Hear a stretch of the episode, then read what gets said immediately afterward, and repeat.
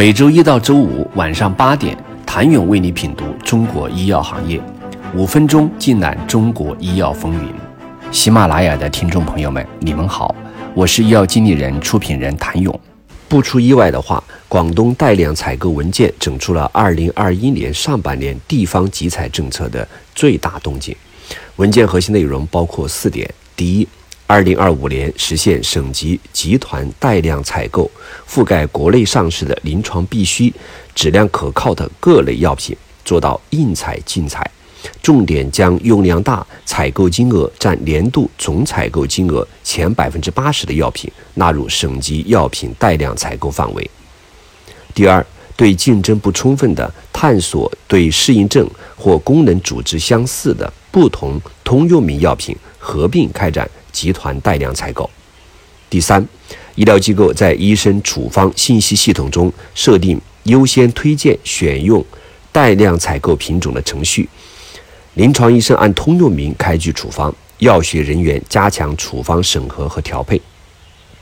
第四，对医保目录内的带量采购药品，以中选价格为基准确定医保支付标准。对同通用名下的原研药参比之际，通过一致性评价的仿制药实行统一医保支付标准。由此可见，省级审计联盟集采呈现了加速的趋势，纳入的品种数量也在增多，集采常态化已经定调。前四批国家药品集采及各地方试点组合的多轮综合专项集采，已使相当一些企业品种进入集采围城。最猛烈的局部战争早已刺刀见血。目前由集采领悟最早、实践最多的广东，引领更广覆盖的探索，多少有些保护公平、健全市场的意味。或许集采有一天可能会结束，但解决集采要解决的弊病永无休止。经济发达如广东，其省内区域也存在发展不平衡的情况。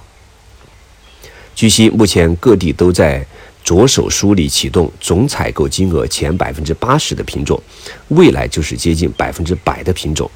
只不过降价手段或将不限于集采，相关药物经济学测算及谈判博弈也将更加健全。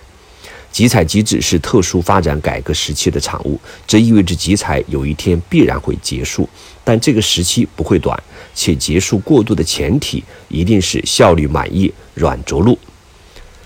此外，当前及今后几年集采机制的时空覆盖进一步有大的发展，大有大的规模，将会在追求效率的同时，尽量保持公平。